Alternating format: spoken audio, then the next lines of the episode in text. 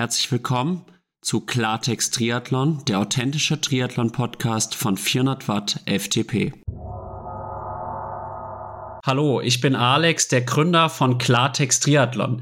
Die heutige Folge mit Caroline Pohle wird euch präsentiert von Absolute Run Laufstil Würzburg und We Are Endurance. Hallo und herzlich willkommen zu Klartext Triathlon. Heute habe ich die Caroline Pohle bei mir zu Gast. Caro ist Siegerin des Ironman 73 in Dresden 2022 und ich freue mich sehr, dass du heute hier bist. Hallo Caro. Hallo Alex, vielen Dank für deine Einladung. Ich denke, in der Szene bist du vielen schon ein bekannter Name. Nichtsdestotrotz würde ich dich bitten, dass du dich jetzt mal unseren Zuhörerinnen und Zuhörern einmal genauer vorstellst. Was machst du so? Wer bist du? Genau, äh, also wie schon erwähnt, ich bin die Caroline Pohle, Triathletin, Lehrerin, Reha-Trainerin, Schwimmtrainerin und genau, äh, mache jetzt profimäßig Triathlon, äh, eher im Mitteldistanzbereich und war davor auf der Kurzdistanz unterwegs. Ja, du hast es gerade schon angesprochen, du bist ein Tausendsasser, kann man fast so sagen. Du weist auch eine schwimmerische Vergangenheit auf, wie so viele in unserem Sport. Geh doch einfach mal auf diese Zeit als Leistungs- und Hochleistungsschwimmerin in deiner Kindheit, Jugend ein und nimm uns da einfach mal mit. Genau, also ich komme, um mal jetzt ein bisschen äh, tiefer in die Materie einzusteigen, aus einem sehr sportlichen Elternhaus und meine, meine Geschwister haben Leistungssport gemacht, mein Vater, mein Opa und äh, ja, der Weg war daher sehr vorgezeichnet und ich bin dann ab der fünften Klasse aufs Sportgymnasium gegangen hier in Leipzig und ähm, musste mich davor aber entscheiden. Also ich habe erst Leichtathletik gemacht äh, und Schwimmen zusammen und dann äh, war die große Frage, mit welcher Sportart äh, muss ich jetzt auf oder gehe ich jetzt auf das Sportgymnasium? Und äh, da habe ich mich dann äh, fürs Schwimmen entschieden und es war ähm, ja die beste Entscheidung eigentlich. Also ich möchte das auch nicht missen und es war eine total lehrreiche und wunderbare Zeit. Also wir waren eine ganze Schwimmerklasse und wir sind, waren alle dick befreundet und sind durch viele Höhen und Tiefen gegangen. Und es war eben nicht so, dass wir irgendwie so einen Leistungsdruck gespürt hatten. Also schon, wir mussten Kadernorm erreichen und jedes Wochenende war natürlich auch, waren Wettkämpfe angesagt. Aber es war eben so, dass wir den Sport gemacht haben, weil wir Zeit mit unseren Freunden verbracht haben. Also ich habe den Sport gemacht, weil ich wusste, oh, ähm, früh sind wir zusammen, können dann quatschen und machen zusammen den Sport, den wir lieben und äh, am Nachmittag wieder. Also ich bin zum Training gegangen, weil ich meine Freunde gesehen habe. Also es war jetzt überhaupt nicht so, dass wir dass wir in erster, dass wir in erster Linie an den, an den, an die Leistung gedacht haben. Wir haben uns zusammen gefreut für den anderen und wir haben aber genauso, wenn derjenige nicht so eine gute Zeit erbracht hat, haben wir genauso für den ja mit mitgelitten und ich glaube, das das hat das hat uns schon auch als Gruppe und als Menschen auch zusammengeschweißt und das war schon echt auch eine eine coole Zeit, eine wunderbare Zeit, aber ja nichtsdestotrotz auch eine eine sehr harte Zeit. Wir wir sind teilweise dreimal täglich ins Wasser gegangen und dazu noch eine, eine Athletikeinheit. Und ähm, es war dann eben auch so, dass jedes Jahr immer irgendjemand anderes gehen musste, also dann auch von der Schule gehen, weil er die Leistung nicht gebracht hat. Und es war dann schon als junger Athlet auch, auch prägend. Und ähm, man hat sich dann schon auch Gedanken gemacht, okay, was, was ist, wenn ich der Nächste bin? Was ist, wenn ich, wenn ich die Kadernorm nicht schaffe? Ähm, da war dann schon auch ab einem gewissen Alter ja auch ein hoher Leistungsdruck da, weil wir natürlich wussten, äh, dass die Leistungsdichte sehr, sehr hoch ist. Also beim Schwimmen, wir waren, wie gesagt, eine ganze Schwimmerklasse und äh, nach uns, die Klasse, waren auch wieder 30 Schwimmer. Und wenn du da halt deine Zeit nicht gebracht hast, dann wurdest du halt ganz, ganz schnell auch raus, rausgeworfen oder dir wurde nahegelegt, dir dann irgendwie eine andere Sportart zu suchen oder ja eben dann auch die Schule zu verlassen weil man muss schon sagen, es war dann schon auch sehr elitär. Die Kadernormen waren sehr hoch und ja, die Auslese war dann war dann sehr, sehr, sehr hart. Und sie sind dann auch immer sehr hart mit uns ins Gericht gegangen. Zumal wir damals ja auch noch sehr klein waren und teilweise ja, sieht man ja jetzt auch noch, ähm, die Leistungsspitze ist teilweise Ende 20 oder Mitte 20. Und ähm, die Auslese findet dann teilweise schon in der siebten Klasse statt. Und das ist dann schon für mich jetzt im Nachhinein fraglich, weil man den Kindern oder den Athleten gar keine Zeit gibt. Also gar keine Zeit, sich irgendwie zu entwickeln, äh, sowohl psychisch als auch physisch. Und das, das ja, kritisiere schon sehr auch an dem, an dem System und an dem, an dem System auch, was wir gehabt haben, also mit dem, mit dem Sportgymnasium, wo wir wirklich von der fünften Klasse an äh, täglich zweimal bis dreimal ins Wasser gegangen sind. Und ja, wie sollen sich da Athleten auch über Jahre hinweg kontinuierlich entwickeln, wenn, wenn ihnen schon vorher irgendwie gesagt wird, dass du zu klein bist oder so oder nicht die, die körperlichen Fähigkeiten hast, äh, mal schnell zu schwimmen. Und ob ist halt die Frage, ob man halt mit sieben, in der siebten Klasse das schon beurteilen kann, ob sich jemand halt in zehn Jahren, ob der Weltspitze sein kann. Das ist halt für mich schon auch fraglich, dieses, dieses System. Ja, also mir kam da jetzt eine Menge Gedanken, als ich dich gerade gehört habe. Du weißt ja, ich komme ja auch aus dem Schwimmsport, habe die Sportart allerdings erst mit 17 begonnen, würde aber trotzdem sagen, dass ich sie leistungssportlich ausgeübt habe und bin dann auch immerhin so 58 Sekunden auf 100 Freistil geschwommen. Ich kann vieles von dem bestätigen, was du sagst. Also mir ging es auch so, man muss schon sagen, das Schwimmen ist mal häufig eine sehr monotone Geschichte und es macht nicht immer Spaß. Also der Spaßfaktor ist bei mir, seitdem ich Triathlon mache, deutlich höher. Zugleich hat mir das unwahrscheinlich viel gegeben, diese Community einfach mit den anderen Schwimmerinnen und Schwimmern. Ich hatte auch ganz gute Kontakte dann zu den Schwimmern aus der ersten Mannschaft, also der Hochleistungsgruppe bei uns in Würzburg, weil ich da halt auch viel im Leistungssport als Trainer gearbeitet habe und dadurch diese Community, die hat mir viel gegeben, aus der habe ich viel Energie gezogen und jetzt bin ich ein paar Jahre raus aus dem Schwimmsport, auch aus dieser Community logischerweise und das fehlt mir tatsächlich manchmal. Zugleich muss ich halt auch sagen, wenn ich so an die Zeit zurückdenke, jetzt nicht unbedingt bei mir, aber halt auch gerade bei der ersten Mannschaft, brauche ich jetzt nur sagen, Leonie Beck und so weiter, ist, glaube ich, den einem oder anderen hier sicherlich auch ganz bekannt. Die haben halt einfach schon mit 14 Jahren elfmal in der Woche im Wasser trainiert, sechsmal Landtraining und äh, die mussten immer ihre Leistung bringen. Wie du auch gesagt hast, man wurde dann auch mal angeschrien, nicht im nettesten Ton. Und die Frage ist halt, ob das wirklich gesund ist, dann auch für die Psyche von diesen jungen Wesen. Und wir beide haben ja jetzt auch eine lernende Tätigkeit eingenommen, bei der wir ja auch merken, wie, wie viel Unterstützung eigentlich Kinder und Jugendliche auch in der Zeit brauchen. Ja, also da stimme ich dir auf jeden Fall zu. Äh, vielleicht gerade deswegen ähm, habe ich irgendwie den Lehrerberuf gewählt als meine, ja, als meine Passion irgendwie auch. Äh, Kinder dabei zu helfen oder zu unterstützen, sie zu begleiten und ihnen auch irgendwie ja auch ein bisschen ja auch die Angst vor gewissen Dingen zu nehmen. Also es war jetzt nicht so, dass wir immer irgendwie Angst hatten, zum Training zu gehen. Also sowas auf keinen Fall. Also das Fass möchte ich jetzt nicht aufmachen, aber es war halt schon, dass wir, es war schon so, dass wir sehr viel Respekt hatten und es immer sehr eine hierarchische Struktur war. Und jetzt ist natürlich das auch wieder, ja, vielleicht auch eine Generationsfrage. Ich versuche halt auch immer in der Schule irgendwie gewisserweise auf Augenhöhe mit den Kindern zu sein und zu sagen, ja, ich verstehe dich, aber ich habe trotzdem einen gewissen Erfahrungsschatz und ich möchte dir das und das zeigen oder so. Und so ähnlich. Und ich hatte halt eben das beim Schwimmen früher das Gefühl, dass es halt eben nicht so war. Also es war halt immer von oben herab.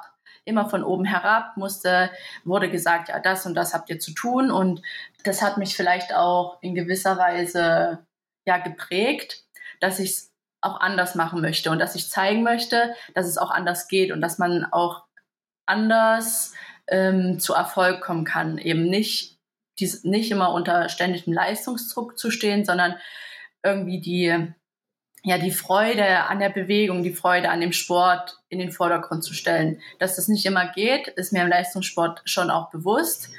Aber wir hatten natürlich auch Athleten und ich hatte auch Freunde, die dann äh, aus Angst ja teilweise nicht zum Training gekommen sind. Also es war dann schon sehr große Auslese.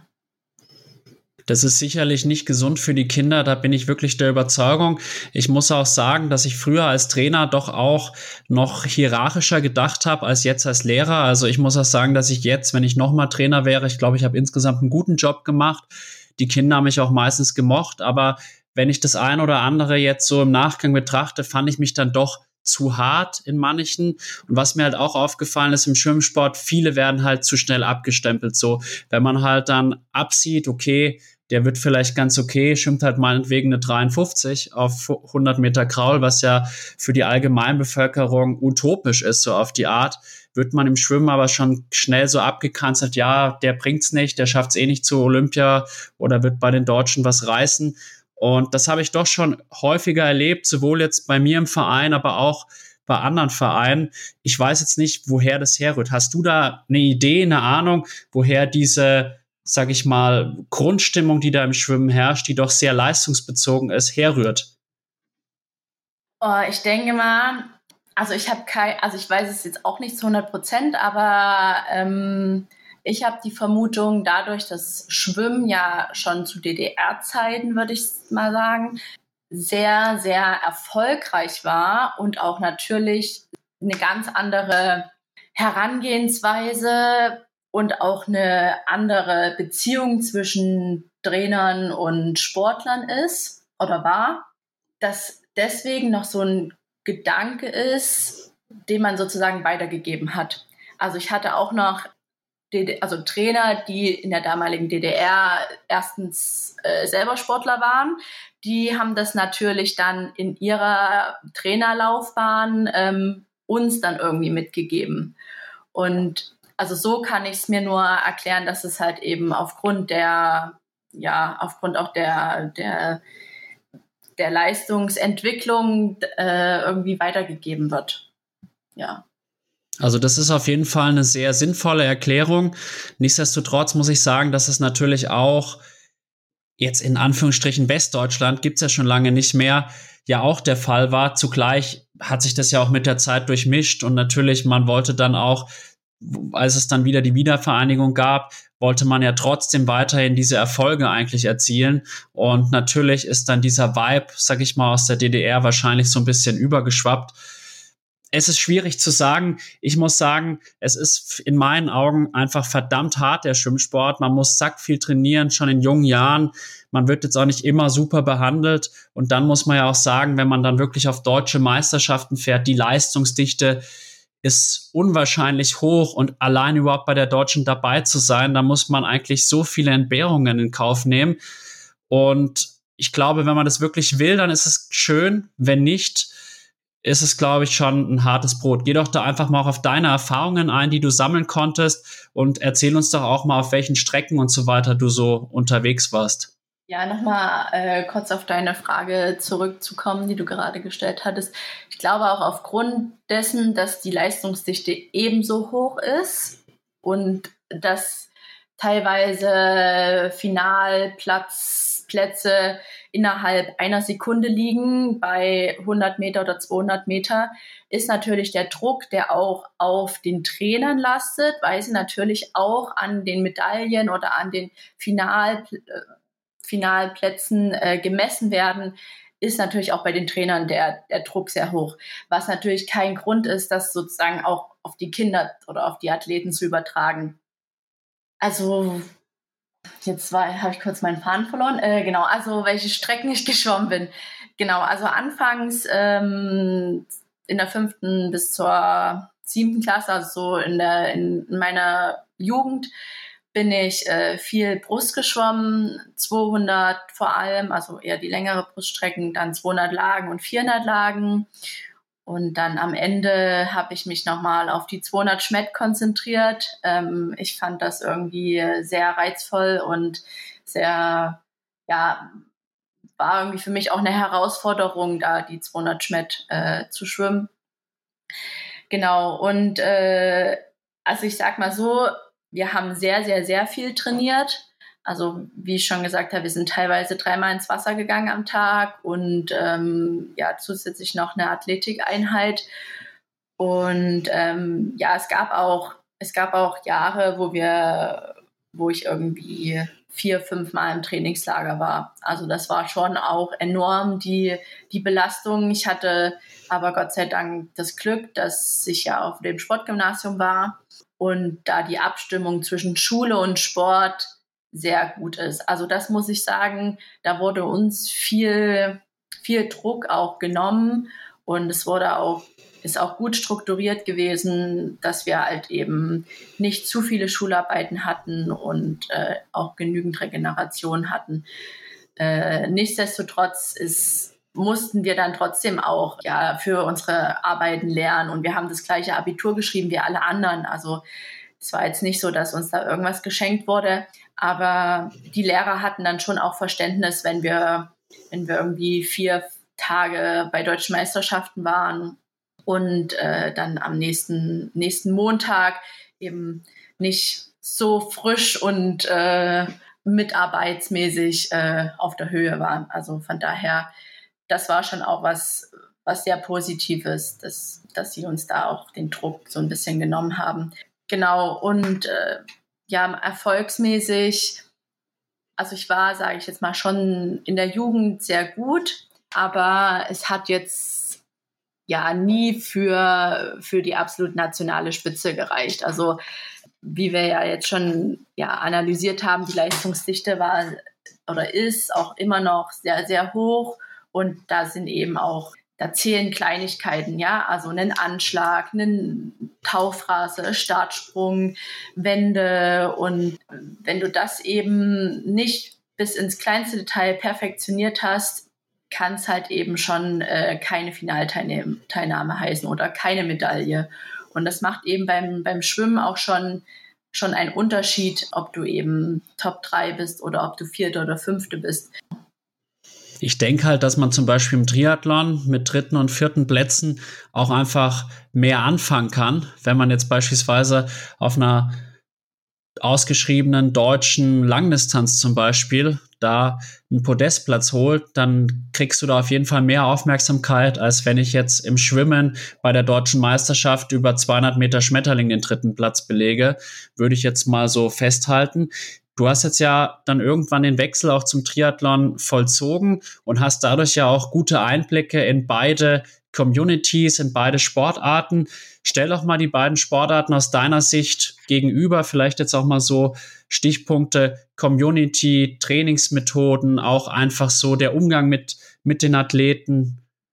Ja, genau. Also ich würde sagen, Triathlon und Schwimmen sind zwei grundverschiedene Sportarten, auch von ihrer Struktur her und auch von ihrem, von ihrer Geschichte her und wie sie eben auch gewachsen sind. Also Schwimmen ist eine absolut traditionelle Sportart und Triathlon ist eben, ja, eine Trendsportart, würde ich sie jetzt mal betiteln, die noch sehr, sehr, sehr jung ist. Und ähm, da sind natürlich beim Schwimmen zählt natürlich auch die ganzen, die ganzen alten äh, Trainingsformen waren, waren primär, sind primär vertreten gewesen. Also Dauerschwimmen und viel hilft viel. Also das, das würde ich schon sagen, dass sie sich dahingehend auch unterscheiden, dass eben beim Triathlon von Anfang an viel Know-how da war, weil es eben eine sehr junge Sportart ist und beim Schwimmen ganz viele alte Strukturen ja auch erstmal aufgebrochen werden müssen oder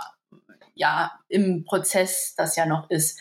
Und Triathlon konnte sich eben von vornherein ganz anders und ganz neu strukturieren. Und das macht es eben auch so interessant für, für, für, für, ähm, für alle irgendwie auch, ja. Also beim Schwimmen gibt's ja gar nicht so dieses Jedermann-Gefühl.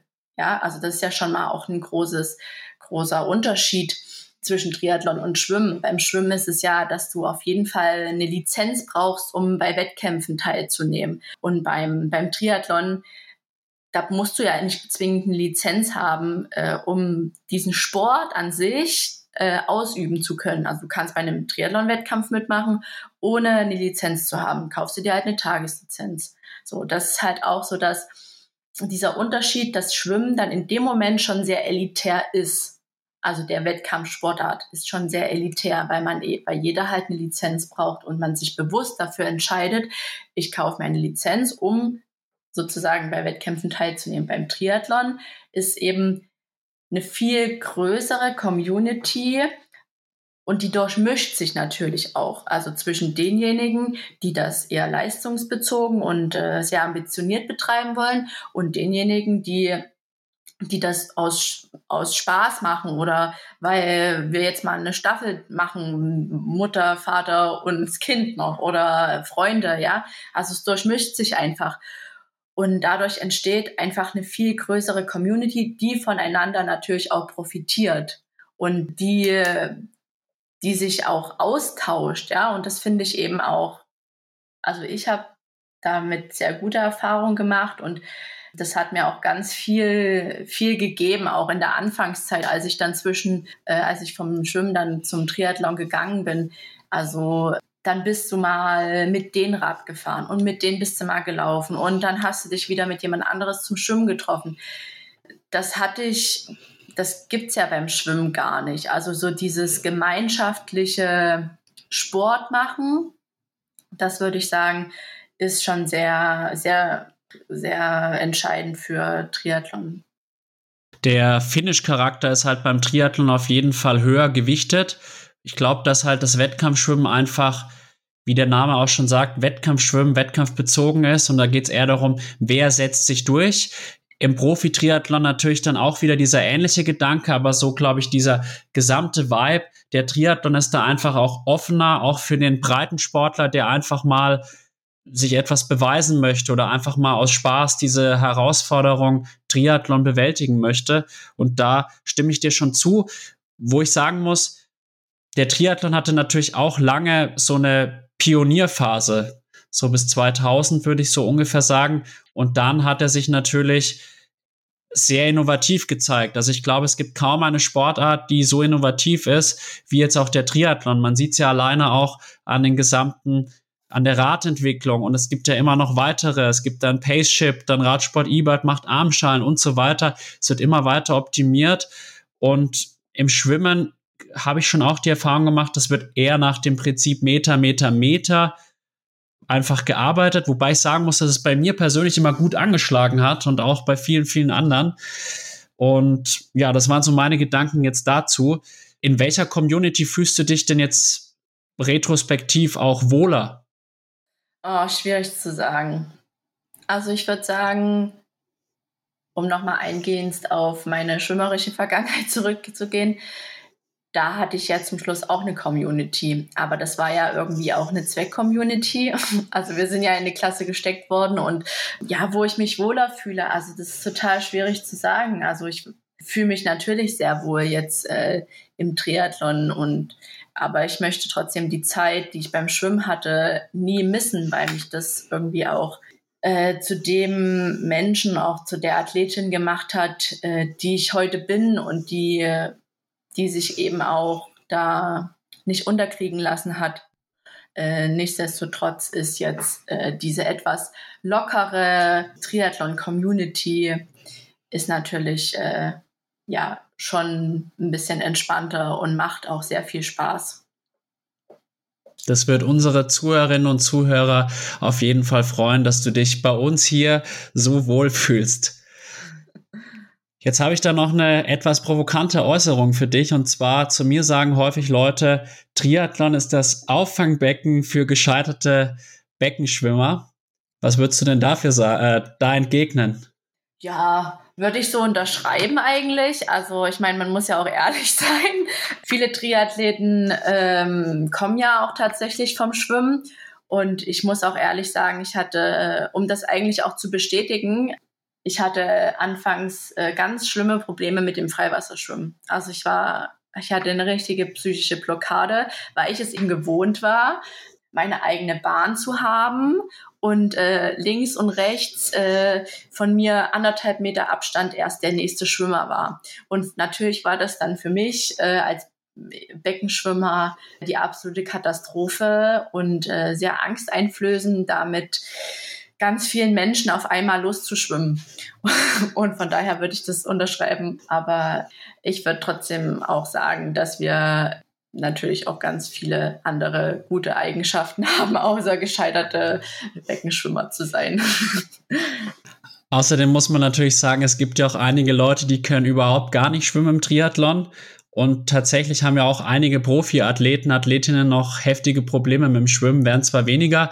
Ich schätze halt, im Schwimmen ist die Leistungsdichte einfach noch mal höher, weil es halt über Jahrzehnte, man muss ja schon fast sagen Jahrhunderte einfach mit starkem Wettkampfcharakter betrieben wurde. Und im Triathlon, glaube ich, sind wir eigentlich an dem Beginn einer Entwicklung. Natürlich war das krass, was Norm Stadler, Fares Al-Sultan etc. geleistet haben. Aber ich glaube auch, dass das, was jetzt Iden, Blamfeld, Frodeno abgerissen haben, ich könnte mir gut vorstellen, dass in ein paar Jahren Athleten, die dann wirklich von klein auf strukturiert, leistungsorientiert Triathlon begonnen haben, was ja Jan Frodeno zum Beispiel auch nicht gemacht hat. Der hat ja erst mit 16 angefangen, dass die dann irgendwann sagen, was haben die da gemacht? Wie schlecht sind die? Also ich glaube, dass im Triathlon da auch noch viel Entwicklungspotenzial ist und ich glaube, mit der Entwicklung der letzten Jahre geht schon auch ein bisschen einher, dass auch der Triathlon immer mehr diesen Wettkampf- und Leistungscharakter auch noch bekommen wird. Ja, auf jeden Fall. Auf der anderen Seite muss man natürlich auch sagen, dass Triathlon trotzdem immer noch eine sehr elitäre Sportart ist und natürlich der Materialaufwand sehr hoch ist im Vergleich zum Schwimmen. Also wenn ich jetzt mal einmal so vergleiche, äh, wenn ich irgendwie zum Wettkampf oder ins Trainingslager fliege oder ja wohin reise, was das für ein logistischer Aufwand ist und was ich auch alles ja auf gut Deutsch mitschleppen muss.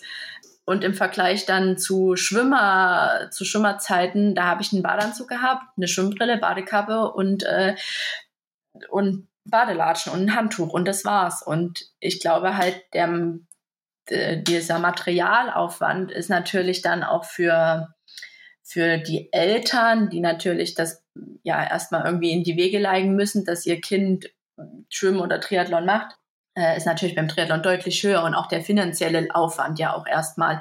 Und ich glaube auch deswegen ist es immer noch so, dass Schwimmen halt einfach deutlich mehr Zulauf hat jetzt als Triathlon. Die Tendenz geht natürlich auch dahin, dass man schon relativ frühzeitig mit dem Triathlon-Training anfängt. Bin ich jetzt nicht so der Fan davon, aber muss irgendwie auch jeder selber für sich oder für sein Kind dann entscheiden. Also ich äh, kann da nur aus meiner Erfahrung sprechen. Ähm, es ist natürlich auch, äh, wenn du schon frühzeitig drei Sportarten, zum Schluss vier mit irgendwie Athletiktraining oder Koordinationstraining machst, ist halt natürlich dann auch wieder die Frage, wie lange möchtest du das oder wie lange hältst du das auch aus oder wie lange hältst du das durch mit der Psyche her, ja? Also da ist halt die Frage, ob es nicht sogar besser für die Leistungsentwicklung ist, wenn man erstmal eine andere Sportart macht und dann sukzessiv eben in die, in die Zielsportart Triathlon dann ja hereinwächst. Also das denke ich, ist bis zu einem gewissen Alter auch die richtige Herangehensweise, lieber als so eine allgemeine sportliche Grundbildung und dann spezialisieren. Aber ich schätze schon, dass es von Nachteil ist, zumindest langfristig gesehen, wenn man dann erst im Erwachsenenalter dann auch beispielsweise mit dem Radfahren oder Laufen anfängt. Der Fahrer sagt immer, er findet Schwimmen und dann noch zweimal die Woche Fußball. Das wäre so den Triathleten, den jungen Triathleten, den er sich dann eigentlich wünscht, weil aus dem kann er was machen, weil ja doch manche Schwimmer dann das Problem haben im Laufen, halt auch im Oberkörper sehr muskulös, dann noch das Problem mit der Knochendichte, dann können die dann auch teilweise die Umfänge nicht so gehen. Ja, also Fares seine, sein Statement würde ich auf jeden Fall unterschreiben. Also dieses Statement, genau, würde ich unterschreiben. Äh, also ich habe es selber an mir, sage ich jetzt mal, ähm, erlebt. Äh, also ich bin ja ziemlich lange noch geschwommen. Äh, ich bin ja dann wirklich erst im Erwachsenenalter zum Triathlon gegangen. Ich hatte anfangs sehr große Probleme mit meinem Binde- und Stützapparat. man muss aber auch dazu sagen, dass ich wirklich sofort sehr hart eingestiegen bin, also mit 100er äh, Laufwochen. Und ja, ich habe es halt vom Herz-Kreislauf-System geschafft, aber von äh, mein Bind- und Schutzapparat hat dann halt irgendwann gesagt, so, okay, sorry, du bist jetzt 15 Jahre geschwommen, wir müssen uns jetzt erstmal, wir müssen jetzt uns hier erstmal rantasten. Aber ähm, ja, ich denke ich denk trotzdem, dass äh, Schwimmen für, für den Triathleten halt die Basis ist und alles andere kann man auch im Erwachsenenalter noch sehr gut lernen oder sehr gut ausbilden, zum Beispiel Laufen und Radfahren. Da kommt man halt eben über die Kilometer dann oder genau. Aber Schwimmen, wenn du die Technik halt nicht von klein auf gelernt hast, ist es sehr, sehr, sehr schwer wie man so schön sagt, man gewinnt den Triathlon im Schwimmen nicht, aber man kann ihn eben dort verlieren. Und Schwimmen setzt halt einfach eine sehr, sehr gute Basis. Du hast es gerade schon angesprochen, das Herz-Kreislauf-System, die VO2 Max etc. Und wenn man da noch ein gewisses läuferisches Talent mitbringt, kann es weit gehen. Ob es auf der Kurz- und Sprintdistanz möglich ist, weiß ich nicht. Ich meine, du bist jetzt in einem gewissen Maße ein Gegenbeispiel dafür tatsächlich. Auf der Mittel- und Langdistanz würde ich dir auf jeden Fall zustimmen. Da ist es auch möglich, dann im späteren Erwachsenenalter anzufangen, weil für die Kurzdistanz brauchst du halt schon eine verdammt gute Geschwindigkeit auch einfach, auch diese nötige Schnelligkeit. Ich meine, die laufen da im Männerbereich teilweise mit 250 rum, hinten drauf im Triathlon, das muss man sich mal vorstellen.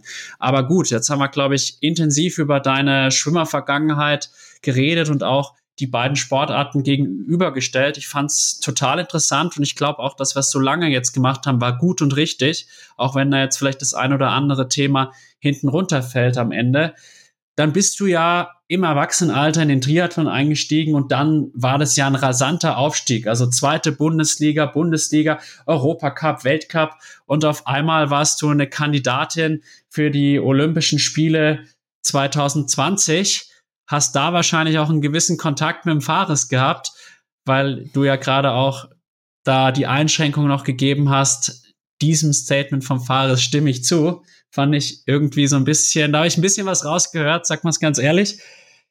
Geh doch da mal auf diese Entwicklung ein. Einfach diese Jahre, ich weiß jetzt nicht, wann du genau in Triathlon gegangen bist, bis so 2021. Ja, also das ist eine total verrückte Zeit gewesen. Und also, ja, genau. Also ich bin 2016, genau, 2016 vom Schwimmen dann zum Triathlon gegangen. Und zwar hat sich das so vollzogen. Ähm, ich hatte dann, ja, irgend, also ich war dann gerade in meinem Abitur und ähm, ich brauchte irgendwie einen Tapetenwechsel. Und ich habe halt gemerkt, dass ähm, Schwimmen mir nicht mehr so viel gibt und ich ein und er mir ne, mehr nimmt. Also er hat mir sehr viel Kraft genommen dann am Ende und ich habe ja Leistung stagnierte dann auch und ich kam dann mit mein, unserem neuen Trainer nicht mehr so richtig klar und ja, wie das dann eben so ist. Und ähm, ich brauchte eben einen Tapetenwechsel und wollte was anderes machen eine neue Herausforderung. Und ich hatte glücklicherweise Triathleten in meiner Parallelklasse. Und da habe ich gesagt, ey Leute, kann ich mal zu euch zum Probetraining kommen? Und die haben gesagt, ja klar, komm doch einfach mal mit.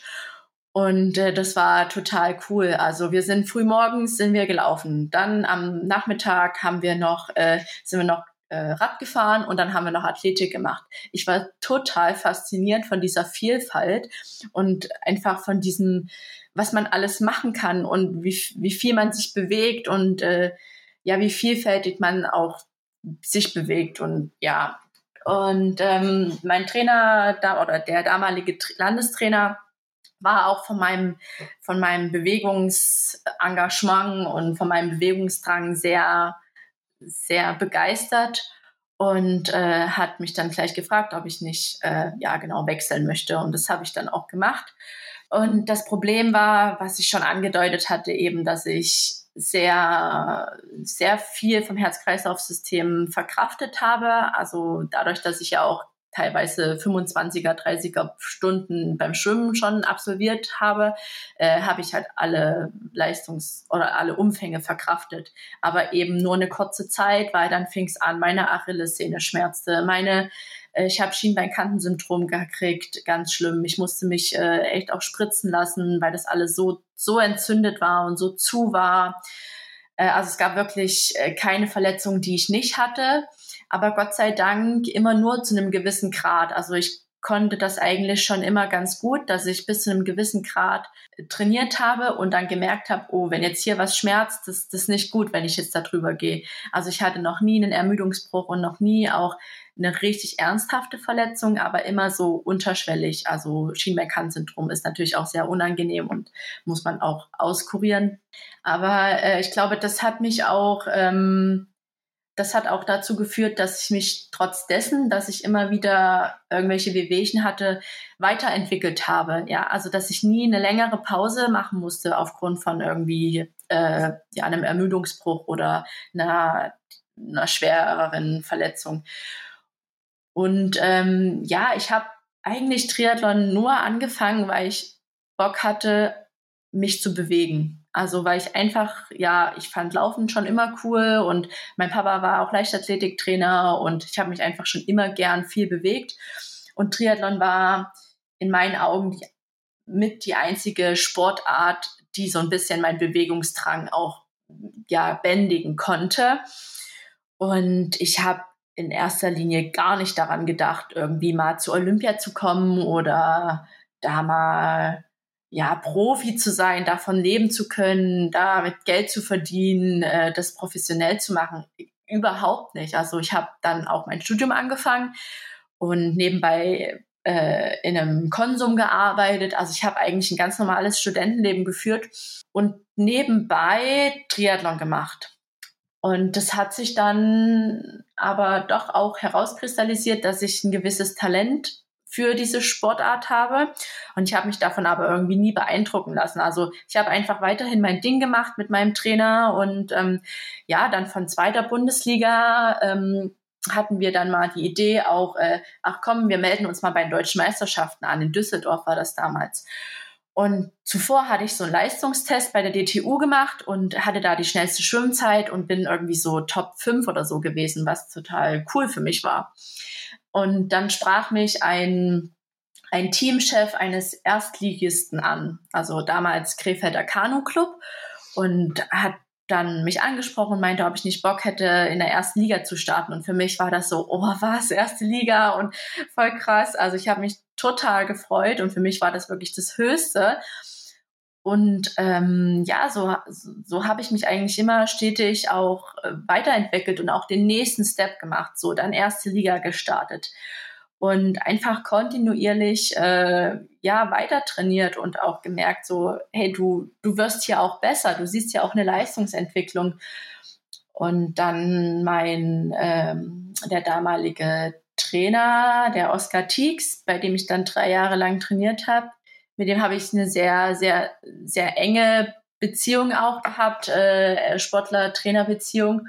Und ähm, er hatte dann die Vision, ähm, dass ich auch Europacup starten könnte und vielleicht dann auch mal Weltcup. Und so haben wir uns dann irgendwie auch ja Step für Step da in diese ganze, in diese ganze Kaderstruktur auch irgendwie ähm, ja mal reingearbeitet und auch ja, uns mal informiert und äh, haben da eigentlich immer recht, recht gut unser Ding machen können und sehr kontinuierlich halt arbeiten können.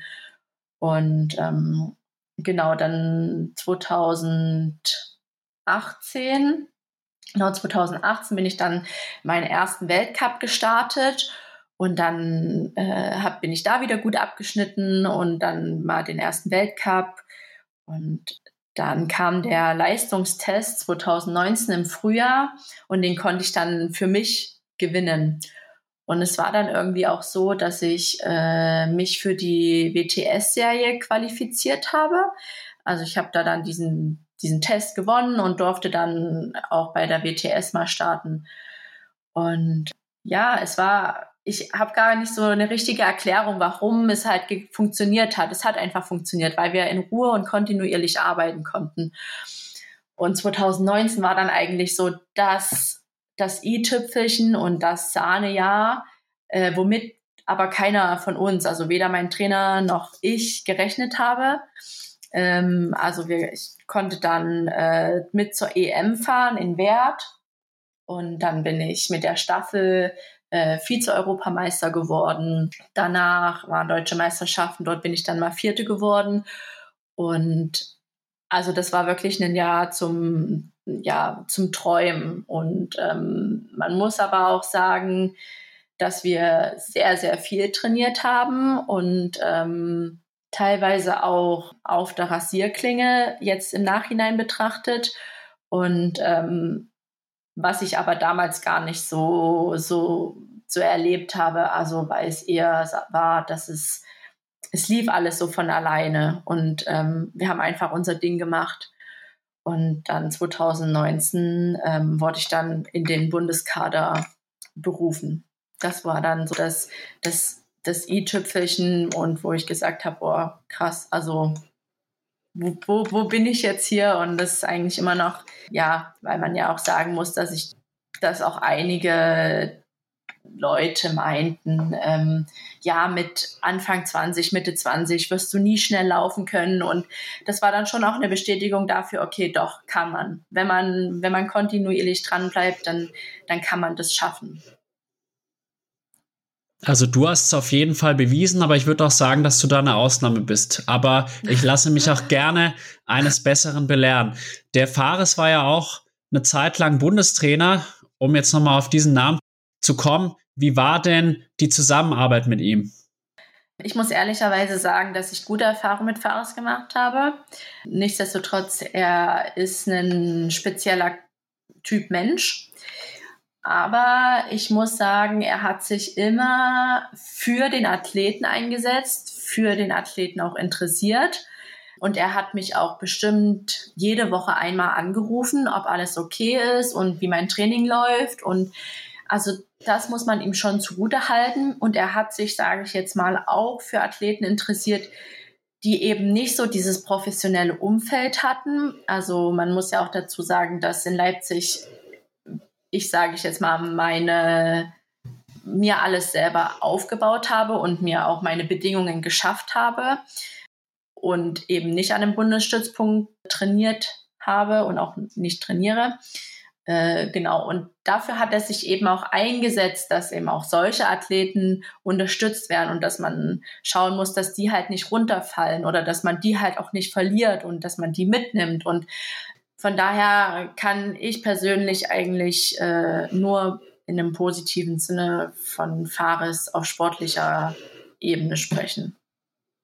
Also ich weiß nicht, ob du es weißt. Fares war ja auch mein allererster Gast und ich kenne ihn ja auch ganz gut persönlich mittlerweile. Fahre ab und zu mal mit dem Rad, weil wir wohnen tatsächlich nur zwei Kilometer hier in München auseinander. Und ich sag mal so, wenn man mit dem Rad fährt, das wird einem nicht langweilig. Er hat viele gute Stories auf Lager und ich persönlich kann vom Fares nur Positives berichten. Er ist schon ein spezieller, origineller Typ, aber letztlich auch hilfsbereit, muss ich sagen. Also ja. auch beispielsweise bei dem Podcast, da war er zugegebenermaßen erstmal gar nicht so überzeugt von meiner Idee. Und dann habe ich sie gesagt, du, ist mir egal, ich, ich ziehe das jetzt durch und ich hätte dich gerne als Gast. Und dann hat er auch gesagt, na gut, dann machen wir das. Und dann war er mein erster Gast und hat sich da hingesetzt und in seinem arabischen Gewand war mal bei ihm zu Hause und hat da einfach mal erzählt und das hat er richtig gut gemacht. Also man hat gemerkt, dass er halt auch sprechen kann.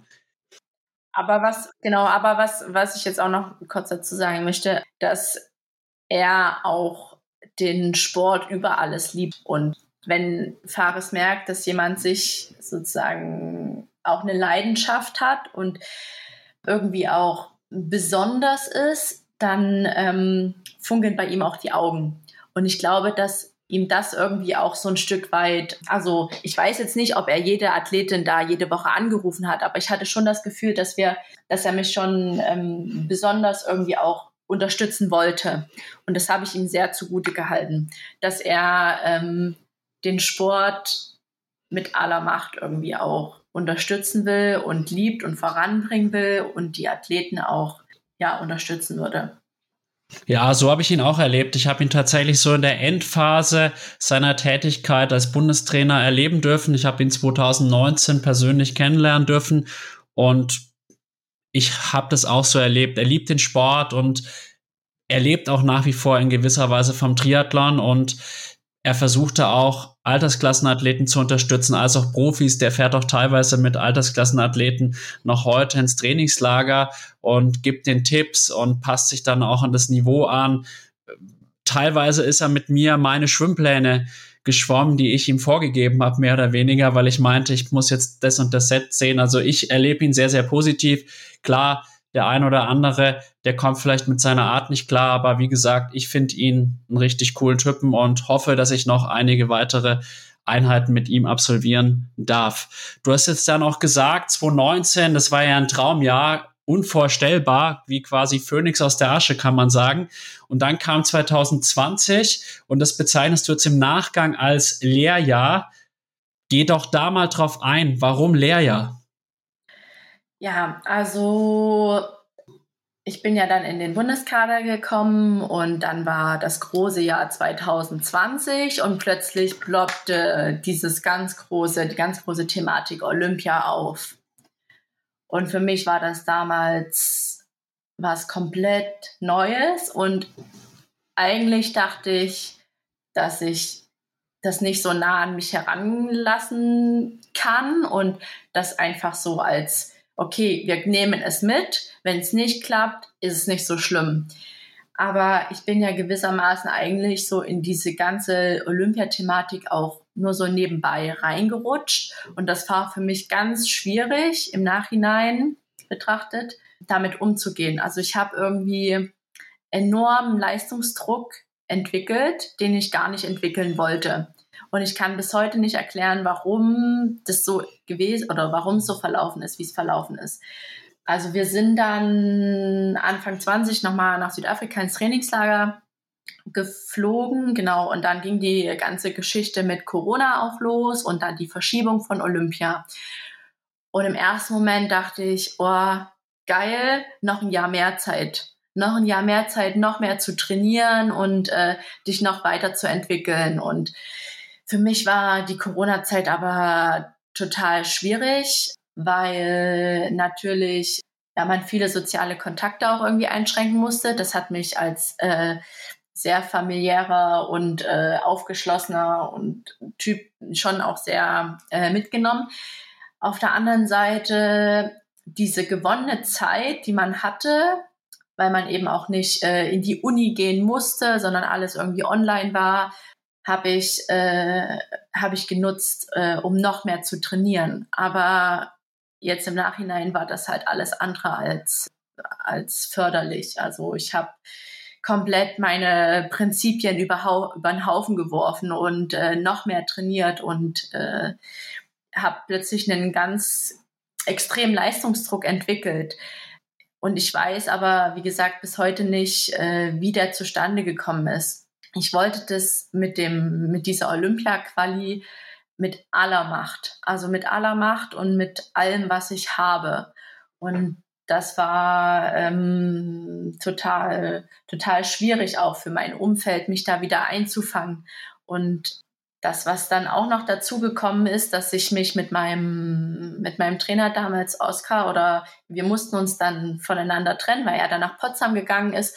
Und es war auch eine ganz schwierige Zeit, die, die glaube ich, ähm, damals die DTU oder auch die Verantwortlichen gar nicht ähm, ja so gesehen haben, äh, was das eigentlich auch mit einem Sportler macht, wenn ihm gesagt wird, du darfst nicht mehr mit deinem Trainer zusammenarbeiten, der dich irgendwie zu dem gemacht hat, der du gewesen bist oder der ja so da stand, wie er halt dasteht mit super Leistungen und super Leistungswerten und als Olympiakandidatin. Und das hat mir irgendwie so das Herz rausgerissen auch, äh, weil wir wie gesagt auch eine sehr enge Bindung hatten. Und ich auch die ich kam damit äh, wirklich gar nicht oder sehr schlecht auch nur zurecht, dass wir eben unsere unsere ja, unsere Beziehung da auflösen mussten und wir nicht mehr zusammenarbeiten durften. Und dann hatten wir den Kompromiss gefunden, dass ich eben nach, äh, nach Potsdam gehe und da zusammen mit äh, den Kaderathletinnen dort trainieren durfte. Und das hat für mich aber in, hat für mich aber nicht funktioniert, weil die, sie eine ganz andere Auffassung auch von Sport haben oder von Leistungssport, wie ich das halt lebe. Also es war halt sehr konträr und weder die eine Partei noch die andere Partei waren halt irgendwie gewillt, aufeinander zuzugehen oder sich ein bisschen anzupassen oder zu verändern. Und ähm, ich habe dann unter Ron Schmidt trainiert und anfangs glaube ich schon, dass das ganz gut funktioniert hat auch. Ähm, aber äh, mit der Zeit, ja, waren halt komplett andere Vorstellungen und Ansichten und Probleme, die auch nicht äh, aus dem Weg geräumt werden konnten. Äh, also nur mal um ein Beispiel zu nennen. Ähm, es ist ja nun mal so, dass ich studiere und dass ich mein Studium auch zu Ende bringen will und ähm, ich habe mich einfach total missverstanden gefühlt, ähm, dass das nicht akzeptiert wird. Also, dass das nicht akzeptiert wird, dass ich nun mal noch einen akademischen Weg gehe. Und dass man aber mit, mit einer zweigleisigen, mit einem zweigleisigen Weg auch zu Erfolg kommt, das habe ich ja schon gezeigt. Und ich habe mich eben total missverstanden gefühlt, warum mir das jetzt aus dem, äh, warum mir das ausgeredet werden muss. Und das hat so psychisch ganz viel mit mir gemacht, aber halt eben nicht im positiven Sinne. Ich habe total den Spaß und die Freude an dem Sport verloren und ich wollte einfach nur noch diese diese Olympia-Quali und ich habe mich auch teilweise in der Zeit gefragt, was bist du als Sportler ohne Olympia wert? Und als ich, als dieser Punkt kam und als dieser Gedanke kam, habe ich mir gedacht, okay, jetzt das bist nicht du. Das bist absolut nicht du. Wer sich, also warum, warum denkst du das gerade? Und das war auch so ein, so ein, so ein Knackpunkt, wo ich dachte so, oh nee, also das willst du hier alles gar nicht. Das ist alles viel zu viel. Und ich habe mich auch komplett auch selber, selber fertig gemacht. Aber, und auch mein Umfeld war, war total gelähmt auch davon, weil sie nicht wussten, wie können sie mir halt helfen. Und dann ging es teilweise wieder ein bisschen besser, weil ich dann von Ron, also Ron und ich haben uns dann äh, auf einem auf einem diplomatischen Weg auch und auch im Guten sind wir dann auch auseinandergegangen und das ist auch alles fein, so wie es jetzt gelaufen ist. Habe ich mir dann einen neuen Trainer gesucht hier äh, in Leipzig ein und da ging es dann auch wieder ein Stück weit bergauf. Also ich war dann psychisch schon wieder ein bisschen gefestigter, Natürlich war es ein halbes Jahr, wo ich äh, ja viel, viel zu viel trainiert habe und meinem Körper auch viel zu viel zugemutet habe und auch dieser zweigleisige Weg aufgrund von Corona auch äh, ja sehr, sehr, sehr anstrengend und zeitraubend war und dementsprechend ähm, mussten wir oder mussten mein neuer Trainer und ich auch wieder einen neuen neuen Ansatz finden und neue oder eine neue alte Karo ja schaffen oder wiederbeleben, wenn man es so sehen darf. Und dann war ja aber trotzdem noch der Gedanke, okay, du, du hast noch das Zeug, ähm, diese Olympia-Quali zu schaffen. Also ich habe trotz dessen auch immer an meine Fähigkeiten geglaubt. Und ähm, aber ich wusste natürlich, dass es, äh, dass es sehr, sehr schwer wird und dass wir auch viel zu wenig Zeit hatten, mein neuer Trainer und ich, um uns da auch ähm, ja, langfristig darauf vorzubereiten. Und dann war es halt auch wieder ein Ritt auf der Rasierklinge und es hätte gut gehen können, aber ist es nicht. Und genau dementsprechend ähm, war dann die Zeit nach der, nach der Quali auch nochmal noch mal hart und nochmal sehr, sehr lehrreich auch, weil ähm, ich mich irgendwie auch am Scheideweg meiner äh, Karriere gesehen habe. Genau, aber ich bin da dann Gott sei Dank doch wieder rausgekommen. wieder mal habe ich es geschafft. ich merke dir richtig an, dass dir die Zeit 2020 sehr nahe gegangen ist. Und schade auch, dass es dann trotz all der Mühen nicht mit der Olympia-Quali in Kienbaum geklappt hat geh doch noch mal ganz kurz auf diese Quali ein. Damals hat sich ja dann unter anderem für mich relativ überraschend die Annabel Knoll durchgesetzt, die dann ja auch den Startplatz wahrnehmen durfte. Warum lief es an dem Tag nicht rein sportlich jetzt mal gesehen? Ich meine, die Hintergründe, die haben wir ja jetzt schon erfahren. Ja, rein sportlich gesehen ähm, war ich halt einfach nicht fit. Also ich war nicht zum gewünschten Zeitpunkt fit. muss man ehrlich sagen.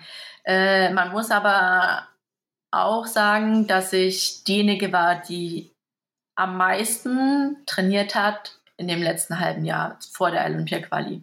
Also es war jetzt nicht so, dass ich irgendwie schlecht trainiert habe oder so, sondern ich war halt einfach zu dem, zu dem Zeitpunkt nicht fit oder ich war im Übertraining. Kann man jetzt auch so sehen. Dass es dann zum Schluss Annabelle das Ticket sich geholt hat, war, glaube ich, für uns alle sehr überraschend, auch für mich. Ich habe es natürlich jeder gegönnt und das ist äh, auch gar keine Frage, dass es äh, absolut ähm, super gewesen, was sie da aufs Parkett gezaubert hat. Aber ich glaube, sie hatte einen großen Vorteil vor uns allen. Also sie war ja zu dem Zeitpunkt kein Kader und sie war, glaube ich, in der Position, in der ich eigentlich die letzten Jahre war. Und zwar, sie ist halt zu dem Zeitpunkt unterm Radar geflogen und mit ihr hat irgendwie keiner so richtig gerechnet. Also natürlich muss man eine Annabelle Knoll immer irgendwie auf dem Zettel haben, aber zu dem Zeitpunkt war sie eben nicht diejenige, die zuvor drei Weltcups gewonnen hat und ähm, irgendwie noch äh, ja WTS-Rennen Top Ten gemacht hat. Das war sie eben nicht. Und ich glaube, das war genau der entscheidende Punkt. Sie war halt im Kopf total frei und war entspannt und locker und hat sich an die Startlinie gestellt und hat gesagt, okay, hier bin ich. Wir haben jetzt, wir haben alle die gleichen äh, Chancen und ich bin diejenige, die ich, die jetzt ihre Chance nutzt, weil sie halt einfach komplett entspannt war und frei und sich keine, also ich weiß nicht, ob sie sich äh, unter Druck gesetzt hat, aber das Gefühl hatte ich eben, ähm, dass, dass sie so ein bisschen auch, ja, unterm Radar geflogen ist und da niemand mit ihr auch gerechnet hat. Das zeigt mir einfach nochmal, wie wichtig einfach diese nötige Lockerheit ist. Tatsächlich habe ich bei der Annabelle Knoll so als Beobachter, ich kenne sie leider nicht persönlich, jetzt das Gefühl, dass sie da diese Lockerheit ein bisschen verloren hat in letzter Zeit. Das lief ja jetzt auch häufiger nicht so gut. Aber ich glaube, das geht halt jedem mal so in der Karriere. Mal ist man halt derjenige, der so befreit einfach seine Leistung zeigen kann und dann, wenn man aber Leistungen erstmal gezeigt hat, dann entsteht von außen, aber wahrscheinlich auch von innen so ein gewisser Leistungsdruck an sich selbst. Diesen Leistungsdruck, unter dem du ja dann auch gelitten hast, wie ja auch viele Sportlerinnen und Sportler, war ja aber unangenehm. Und welche Learnings konntest du jetzt aus der Zeit 2020 für dich mitnehmen und welche Konsequenzen hast du auch gezogen?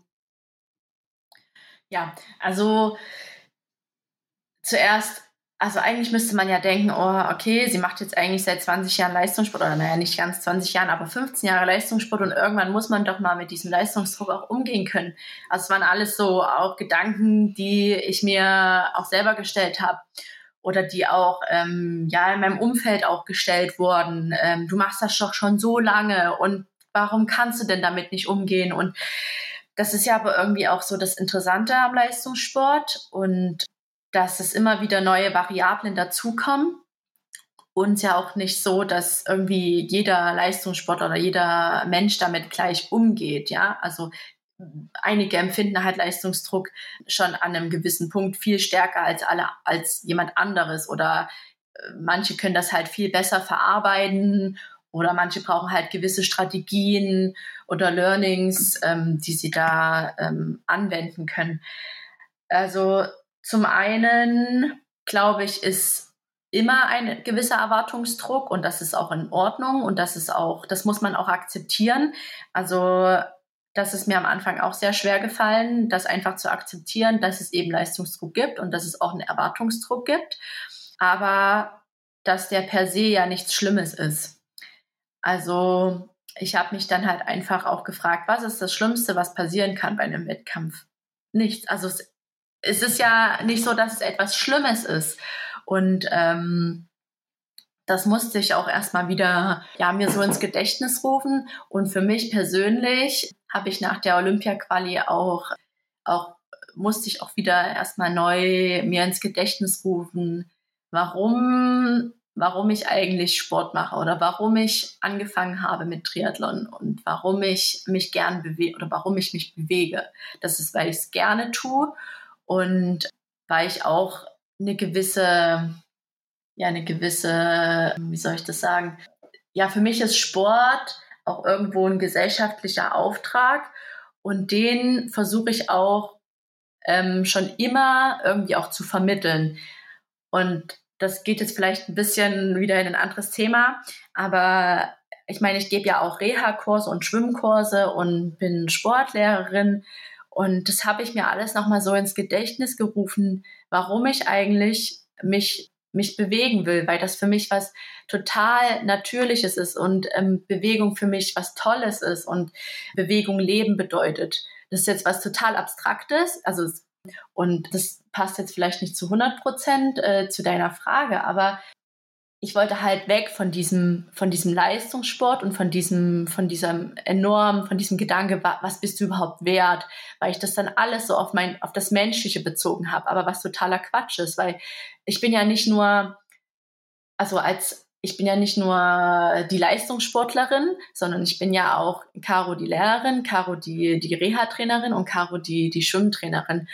Und das sind alles so Dinge, also was, was mich dann wieder aus diesem, aus diesem Tief auch herausgeholt hat und ähm, was mich dann auch wieder den Spaß an der Bewegung ja zurückfinden lassen hat, dass ich eben einfach die sein will, die Spaß an der Bewegung und einfach vermitteln will und nicht immer diesen, diesen, diesen enormen Leistungsdruck. Und ja, und mein Umfeld hat mir natürlich auch viel viel zu, Zumut gegeben, dass ich halt eben nicht aufhöre. Weil einige haben mich dann, also viele Freunde haben mich dann auch gesagt, Caro, du ohne, ohne Leistungssport, ohne Profisport, das geht einfach nicht. Du, du liebst es einfach auch, äh, dich 30 Stunden zu bewegen. Und ähm, ja, ich hätte es mir auch ohne nur schwer vorstellen können. Und das ist ja auch das, was mich irgendwie so ein bisschen auch, ja, ja, auch auszeichnet, dass, dass man eben auch über, ja, immer einfach weitermacht, ja. Also egal, egal wie schwer es noch ist, einfach dann weitermachen und sich dann nicht unterkriegen zu lassen.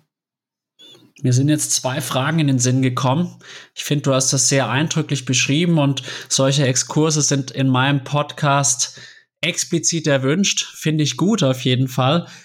Wolltest du dann auch du bist ja mittlerweile auf der Mitteldistanz unterwegs, unterwegs. Wolltest du dann auch einen Bruch quasi mit der Kurzdistanz machen und was Neues anfangen? Oder war dann auch zwischendurch nochmal der Gedanke, okay, jetzt hat es 2021 beziehungsweise 20 nicht geklappt, jetzt versuche ich es in vier Jahren nochmal. Geh doch da vielleicht nochmal drauf ein. Ja, ähm, gute Frage, habe ich mich auch schon äh, sehr oft damit beschäftigt. Ich sag mal so, dass das Kapitel Kurzdistanz ist noch nicht zu Ende geschrieben und ich bin noch nicht, also ich habe noch nicht damit abgeschlossen. Aber ich weiß auch, dass es nicht, also ich weiß auch, dass es mit dem Thema Olympia und 2024, dass es nicht einfacher wird. Und ich bin natürlich auch irgendwo ein Realist und weiß, was es für ein, oder ich habe auch die Erfahrung gemacht, ähm, was es für eine unendliche Entbehrung auch und unendlichen, ja, auch wieder Zeit, äh, finanzieller Aufwand und Punkte sammeln, was das alles mit sich bringt. Und ich weiß nicht, ob ich diesen Weg nochmal gehen möchte. Also ich weiß nicht, ob ich das äh, rein von meiner Kraft her und von meinem, ob ich das nochmal aufbringen kann, diese Kraft, ja, diesen Weg zu gehen und ob ich dann nicht doch auch wieder mich selbst verliere und auch wieder in diese, in diese extreme, in diesem extremen Druck abdrifte. Aber es ist trotzdem nicht so, dass ich äh, die Mitteldistanz irgendwie als, als, wie sagt man, Notnagel. Als Notnagel nehme. Also so ist es auf gar keinen Fall. Aber es ist auch nicht so, dass ich jetzt geflüchtet bin und jetzt irgendwie was anderes äh, mache, weil es irgendwie jetzt auf der Kurzdistanz nicht geklappt hat. Also so ist es auf gar keinen Fall. Es war halt einfach ein Prozess. Und es ist auch ein bisschen eine Art Therapie für mich selber, wieder so die Lust zu äh, haben am, am Leistungssport und auch die Freude daran. Ja, also ich habe auch immer ganz oft das Problem, mich als Profisportlerin zu identifizieren. Und äh, ich habe auch, ich struggle auch ganz oft mit diesem Wort oder mit diesem, mit dieser Sache Leistungssport und Profisport, weil es schon etwas ähm, ja sehr egoistisches und narzisstisches ist in meinen Augen und das aber eigentlich meinem meinem meinem Wesen irgendwie widerspricht und ich dann irgendwie durch den Sport aber versuche oder den Sport als Medium versuche es zu etwas Positivem zu machen.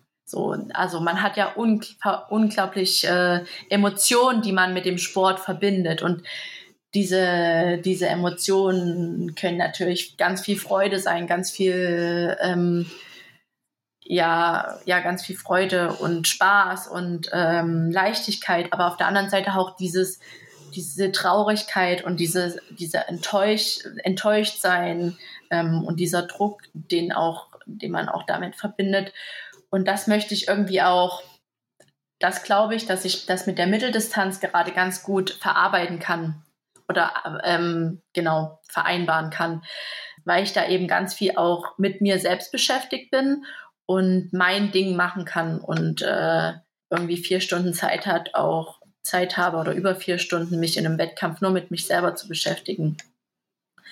Und ähm, aber nichtsdestotrotz ist das Kapitel äh, Kurzdistanz auf keinen Fall abgeschlossen. Aber ich weiß eben, dass es sehr, sehr, sehr schwer wird. Und ähm, nichtsdestotrotz liebe ich die Kurzdistanz. äh, sie ist unfassbar spannend und sehr energiegeladen. Und ähm, ich finde es unfassbar, was die Mädels und Jungs da gerade aufs Parkett zaubern, also auch jetzt am Wochenende in Abu Dhabi. Und ähm, ich freue mich da unglaublich, wie stark da die Deutschen gerade wieder sind. Auf der anderen Seite blutet mir natürlich das Herz, muss ich natürlich auch ehrlich zugeben, dass ich nicht dabei sein kann. Zumal ich ja irgendwie auch schon gezeigt habe, dass ich, dass, dass das Potenzial in mir steckt. Aber ich bin, bleibe der Kurzdistanz oder der Sprintdistanz ja teilweise auch äh, treu, indem ich noch in der ersten Bundesliga starte. Und äh, das ist für mich eben auch ein ganz, ganz cooles Format. Also das möchte ich auch nicht missen. Das macht so viel Spaß und das gibt auch nochmal einem ganz viel in Sachen Team, Teamgeist und Teamfähigkeit. Also man kämpft eben nicht für sich alleine, sondern genau, muss eben Punkte sammeln oder muss noch Plätze gut machen, um das Team eben auf bestmöglichst positionieren zu können. Ich verstehe auf jeden Fall. Was ich da jetzt so raushöre, ist halt auch, dass du ein Mensch bist, der doch irgendwie Freiheit braucht. Und da stelle ich mir dann eigentlich so einen klassischen Leistungssport, Kurzdistanzathleten, Athletin. Das ist für mich, verbinde ich mit weniger Freiheiten, mehr Vorgaben und man kann sich selber, glaube ich, nicht mehr so ausleben, wie jetzt, wenn man auf der Mittel- oder Langdistanz unterwegs ist, wo man ja dann auch viel mehr Wahl hat bei den Sponsoren, einfach auch mit wem rede ich und so weiter. Und ich höre da einfach raus, dass du auch einfach diese Einengung nicht so haben möchtest, dass du auch ein sehr freiheitlicher Mensch bist. Habe ich das richtig erfasst? Ja, genau. Also ich hatte, wie gesagt, dann auch Probleme, mich einfach in dieses System, in dieses sehr starre System oder diese Kaderstruktur auch wiederzufinden oder damit zu identifizieren. Äh, waren halt ganz viele Vorgaben und Richtlinien, die einfach für mich mit, also mit, oder mit einem, teilweise mit einem gesunden Menschenverstand manchmal keinen Sinn ergeben haben. Und mir fällt es dann halt total schwer, Dinge zu tun, die sich für mich nicht logisch anhören oder die für mich einfach total, ja, einfach schwachsinnig sind teilweise. Und ähm, ja, wie du schon gesagt hast, also auf der Mittel- und Langdistanz bist du ja dann schon sehr viel freier in der, in der Ausübung oder in der Gestaltung, wie und kannst ja halt ähm, deine Strukturen selber selber machen und kannst halt entscheiden, ähm, mit welchen Sponsoren will ich zusammenarbeiten und genau mit welchen Sponsoren kann ich mich identifizieren oder ja, ähm, wer will ich, wer will ich sein als Sportler und was will ich verkörpern und was für eine Rolle nehme ich auch als Sportler ein? Und ich hatte eben das Gefühl, als ich auf der Kurzdistanz war und auf in dieser, ja, in dieser Struktur, in dieser Kaderstruktur, dass ich meine Rolle nicht gefunden habe oder dass ich mich unwohl gefühlt habe, dass ich mich nicht damit identifizieren konnte und äh, dass ich irgendwie auch nichts oder weniger bewegen konnte, dass ich mich nicht freier, dass ich meine Ideen nicht ja äh, kundgeben konnte. Und das habe ich eben das Gefühl, dass ich das auf der Mitteldistanz oder ähm, jetzt so, wie ich es jetzt mache, ähm, doch sehr selbst, ja, selbst entscheiden kann, wofür ich stehe und was ich, ja, welche Rolle ich auch einnehmen will und womit ich mich auch identifizieren will. Aber das ist auch ein Prozess, also das ist noch nicht abgeschlossen. Und ich glaube, da ist man auch als Sportler nie an dem Punkt, wo ich sage, okay, der will ich sein. Und, ähm, und das will ich auch, sage ich jetzt mal, tun oder das will ich, diese Rolle will ich auch im Sport auch einnehmen. Also das ist auch was, was noch nicht abgeschlossen ist, wo ich auch immer noch am Suchen bin und da versuche irgendwie meinen mein Weg auch zu gehen. Wenn ich es mir jetzt so anhöre als Außenstehender, habe ich schon das Gefühl, dass dir dieses Jahr 2020 auch einfach in der Persönlichkeitsentwicklung gut getan hat und du auch einfach viel für deinen weiteren Weg mitnehmen kannst und das Ganze auch noch nicht als abgeschlossen, sondern einfach als Prozess siehst, ist, glaube ich, sehr, sehr gut und für den einen oder anderen Zuhörer, Zuhörerin sicherlich auch überraschend, dass du mit der Kurzdistanz doch noch nicht ganz abgeschlossen hast. Und ich bin auf jeden Fall gespannt, in welche Richtung es geht. Nichtsdestotrotz kann man sagen, in der Mitteldistanz bist du spätestens seit deinem tollen Sieg in Dresden angekommen und absolut konkurrenzfähig. Vielleicht da noch ein, zwei Worte zum Ironman 73 Dresden und dann würde ich am Ende noch gerne über deine Nebenprojekte sprechen, weil du hast es ja schon angedeutet, du bist ja nicht nur die Profi-Triathletin Caro Pole. Genau, also erstmal zu meinem äh, Sieg in Dresden. Ähm, das war auch äh, eine Tortur, sage ich jetzt mal. Ähm, also du weißt es ja sicherlich auch und die Community ähm, hat ja sicherlich auch davon mitbekommen, von dem ganzen Hin und Her. Und äh, in Dresden und als das, oh, ich weiß jetzt nicht mehr ganz genau, wann es verkündet wurde, dass es eben ein 73 Ironman in Dresden stattfindet, war ich mega begeistert. Ich war total geflecht. Oh, endlich cool bekommt die Region Sachsen eine viel Medienaufmerksamkeit und eine Plattform, wo wir uns auch irgendwo ja präsentieren können und zeigen können, hey, wir haben eine coole Location hier. Ähm, wir haben eine coole Region, wo sich cool Radfahren lässt und wo ähm, eine Triathlon oder eine sportverrückte Community dahinter steht. Und also ich war total begeistert davon. Mm, es ist natürlich so, dass wir schon bevor der 73 in Dresden ähm, bekannt gegeben wurde, haben wir trotzdem auch coole Veranstaltungen. Also zum Beispiel Moritzburg Triathlon ist auch eine sehr schöne Veranstaltung. Aber wenn so ein großer Veranstalter wie Ironman in eine Stadt kommt, hat man natürlich auch noch mal mehr Aufmerksamkeit und das pusht natürlich auch ähm, die Region. Und ähm, das war am Anfang dann hat man das Gefühl gehabt, dass alle voll heiß sind, auch auf den Wettkampf und dem entgegengefiebert haben. Und alle haben irgendwie dafür getan, dass die Region da gut dasteht und sich von ihrer besten Seite zeigt. Und irgendwann kippte das dann. Aber ich muss auch ehrlich sagen, ich bin da gar nicht so in der Materie drin gewesen.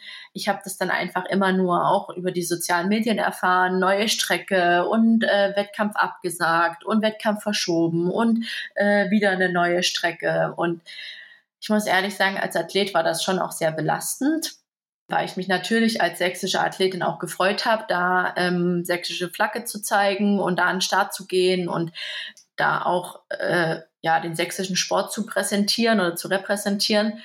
Und nichtsdestotrotz haben sich alle total viel Mühe auch gegeben und es war dann einfach total schade auch, dass dann nur noch 600 Starter an den Start gegangen sind von ursprünglich mal zweieinhalbtausend. Das muss man sich schon echt mal überlegen. Also da sind teilweise beim Leipzig-Triathlon am Kurkwitzer See waren fast mehr Starter schon. Und die haben definitiv nicht so viel mehr Aufmerksamkeit bekommen.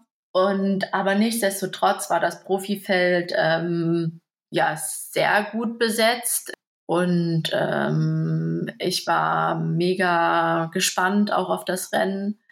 Und dann konnte ich da erstens gewinnen und zweitens mir das Ticket holen.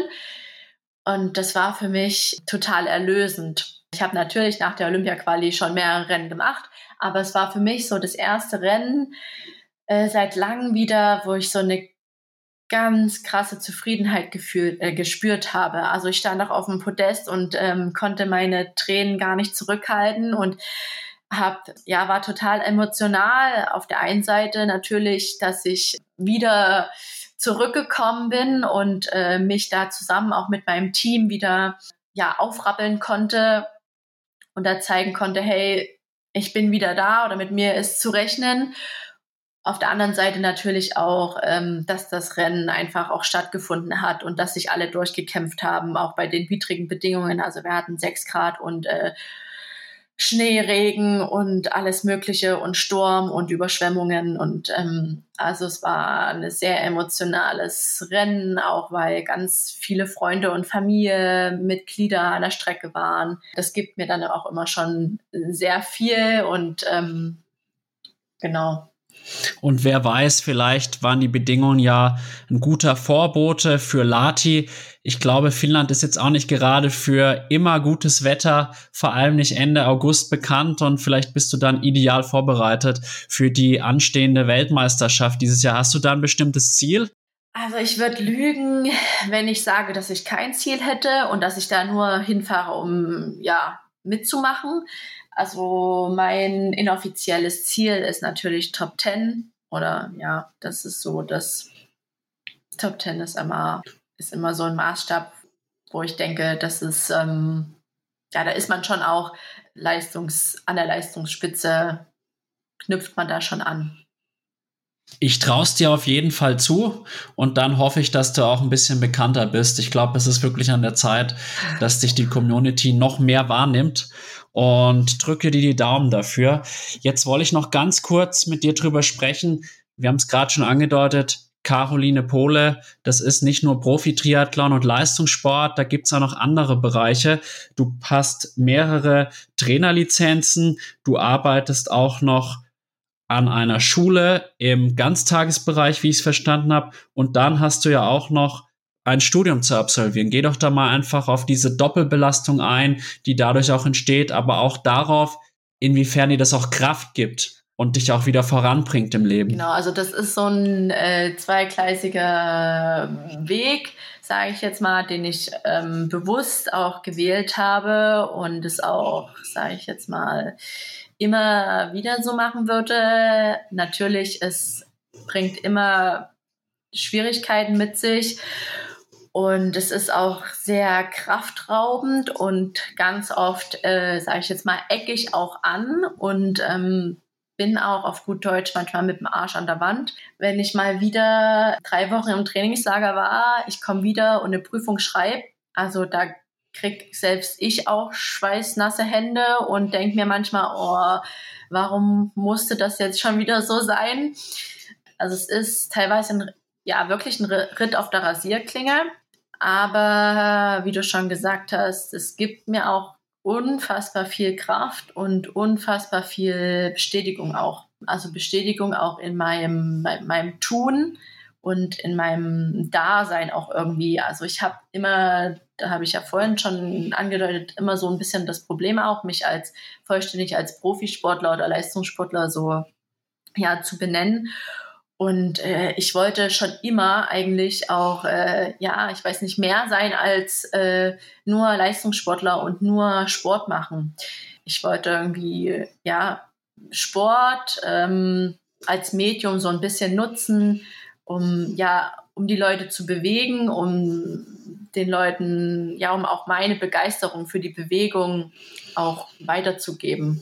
Und äh, ich merke, dass zum Beispiel äh, bei meinen Reha-Kursen, die jeden Dienstag äh, Nachmittag zu mir äh, zum Sport machen kommen, dass das für die persönlich ähm, was ganz was ganz Besonderes ist und ähm, was auch in ihrem Leben was sie auch weiterbringt.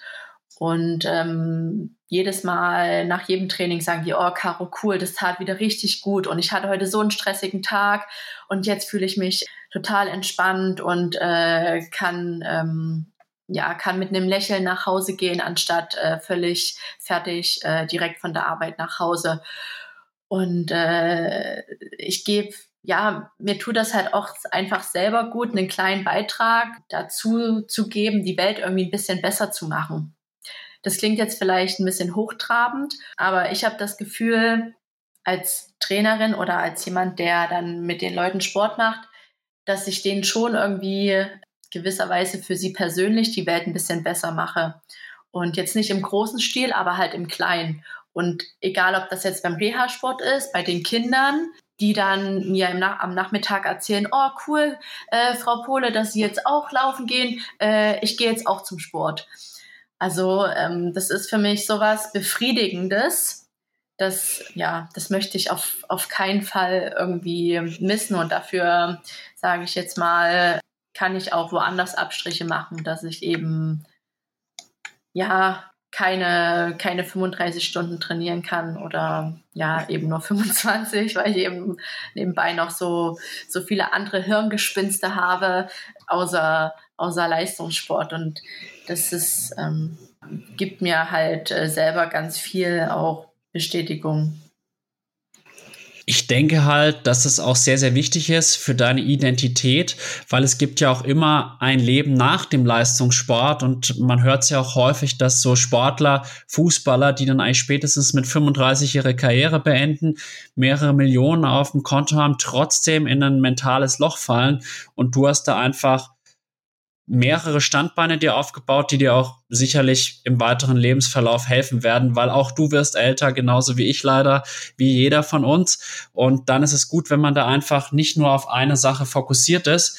Was ich auch noch sagen möchte, egal ob jetzt Trainer oder auch Lehrer, wir beide haben ja da viel gemeinsam. Ich habe ja auch einen Triathlon-C-Trainerschein als auch den B-Trainerschein Leistungssport Schwimmen, habe da auch eine breite Erfahrung ich muss sagen, manchmal finde ich den Lehrerjob durchaus frustrierend. Es gibt Tage, wo ich gar keinen Bock habe, aber auf der anderen Seite gibt es echt Tage, wo ich mir denke, es gibt eigentlich keinen geileren Job als den, weil man dann einfach merkt, Mensch, ich inspiriere diesen Schüler. Der Schüler fängt jetzt da an wegen mir, weil ich da irgendein Lauftraining mit dem mache oder von der Bundesjugendspiele für Olympia oder Jugend trainiert für Olympia erzählt, dass wir da im Triathlon starten und die Kinder dann auf einmal in zwei Tagen einen Halbmarathon laufen oder so, ist zwar dann übertrieben, aber da merkt man, wie man die auch positiv ja. beeinflussen kann, wie man denen einfach was mitgeben kann fürs Leben und die dann inspiriert. Insofern würde ich sagen, kann ich das durchaus nachvollziehen, was du da gerade auch beschrieben hast.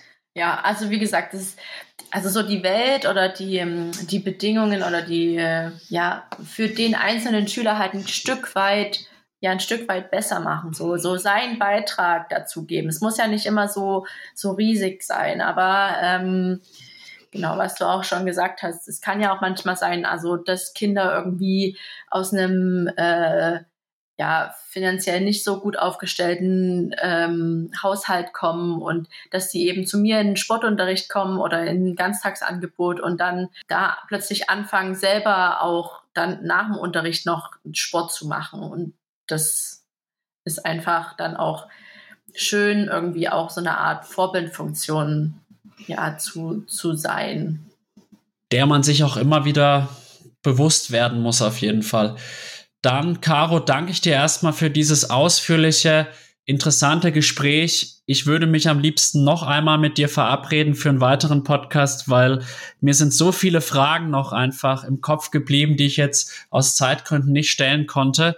In meinem Podcast haben die Gäste immer noch die Möglichkeit, eine Frage an mich zu stellen. Welche Frage hast du denn an mich? Mit wem oder mit wem würdest du gerne einen Kaffee trinken gehen?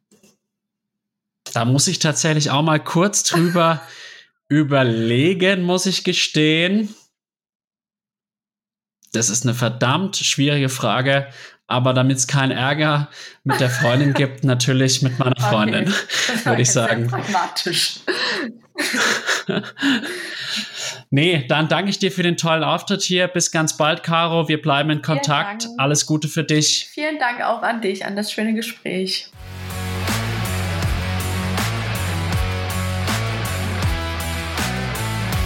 Liebe Zuhörerinnen und Zuhörer von Klartext Triathlon, ich hoffe, dass euch die Folge mit Caro Pole genauso gut gefallen hat wie mir. Ich habe Caro als sehr vielseitige und zugleich freiheitsliebende Person kennengelernt, die uns offen Einblicke in ihr Leben als Profi-Triathletin gegeben hat. Vielen Dank dafür.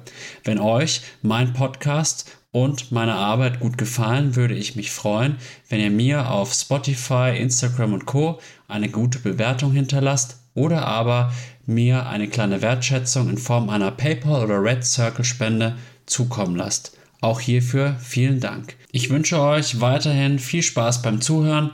Bis ganz bald, euer Alex von Klartext Triathlon.